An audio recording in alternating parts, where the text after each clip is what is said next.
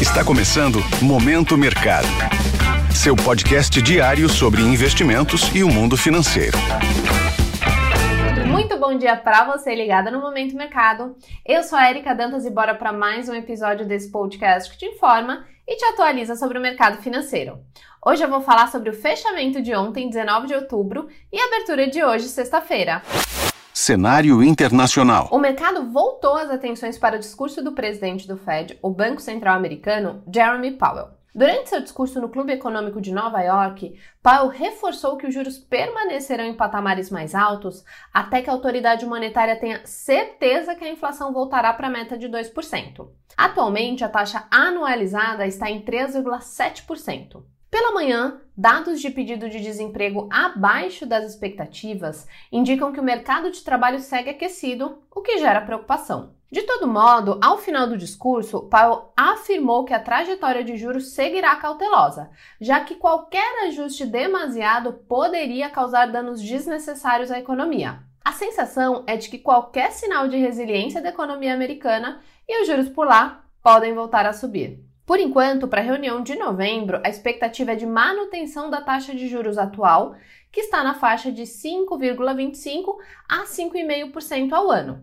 O mercado acionário não reagiu bem às falas, Nasdaq fechou em queda de 0,96%, S&P 500 recuou 0,85% e Dow Jones caiu 0,75%.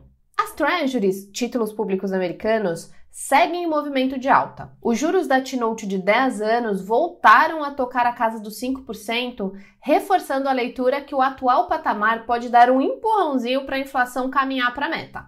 Já o índice DXY, que mede a variação do dólar ante as seis moedas fortes, avançou 0,29%. Nas commodities, o preço do petróleo avançou após sessão volátil. A confirmação do alívio nas sanções americanas ao setor de petróleo e gás venezuelano veio após o regime de Nicolás Maduro garantir eleições livres no ano que vem. A retomada dos negócios poderia promover maior oferta e puxar o preço do petróleo para baixo, o que chegou a acontecer durante o dia. Mas a leitura é que a produção venezuelana não tenha tanta força, já que o setor não recebeu investimentos relevantes nos últimos anos.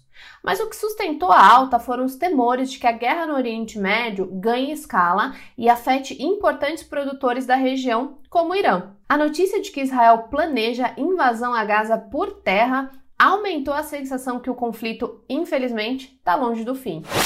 Cenário nacional. Por aqui, o dólar fechou a sessão dessa quinta-feira perto da estabilidade, aos R$ 5,05 queda de 0,03%. O movimento da moeda americana seguiu o cenário externo, já que por aqui o dia foi de noticiário escasso. A divulgação do IBCBR, indicador considerado a prévia do PIB, ficou para amanhã por conta da paralisação dos funcionários públicos do Banco Central por melhores salários e aumento de vagas. Na renda fixa, os contratos de juros futuros sentiram a pressão vinda das treasuries e fecharam a sessão em alta. A trajetória de queda da Selic pode ser afetada pela curva de juros americana. Segundo o nosso economista-chefe Fernando Honorato, a Selic final pode ficar mais próxima de 10% do que de 9%, já que o real pode ser pressionado e afetar a inflação, o que frearia um corte mais generoso do Banco Central.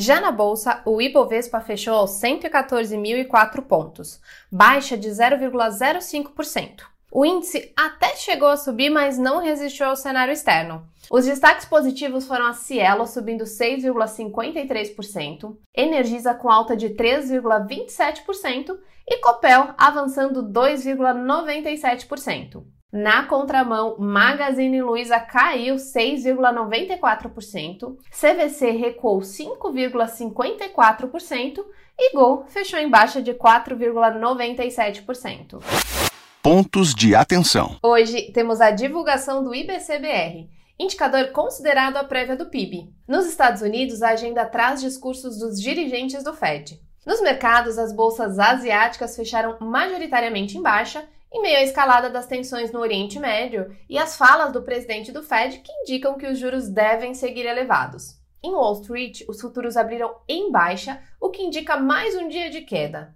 Vale acompanhar de perto os discursos dos dirigentes do Fed, já que os comentários podem aliviar ou piorar a aversão a risco. Na Europa não é diferente e as bolsas estão em queda. Por aqui, o EWZ, fundo de índice negociado em Nova York e que busca replicar o Ibovespa, opera levemente em baixa agora pela manhã, o que indica que a bolsa pode acompanhar o movimento negativo do mercado internacional. Ouvinte, pega um café sem açúcar que hoje o dia promete grandes emoções. A notícia boa é que hoje é sexta-feira.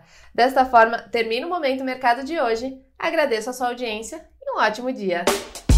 Esse foi o Momento Mercado com o Bradesco. Sua fonte diária de novidades sobre cenário e investimentos.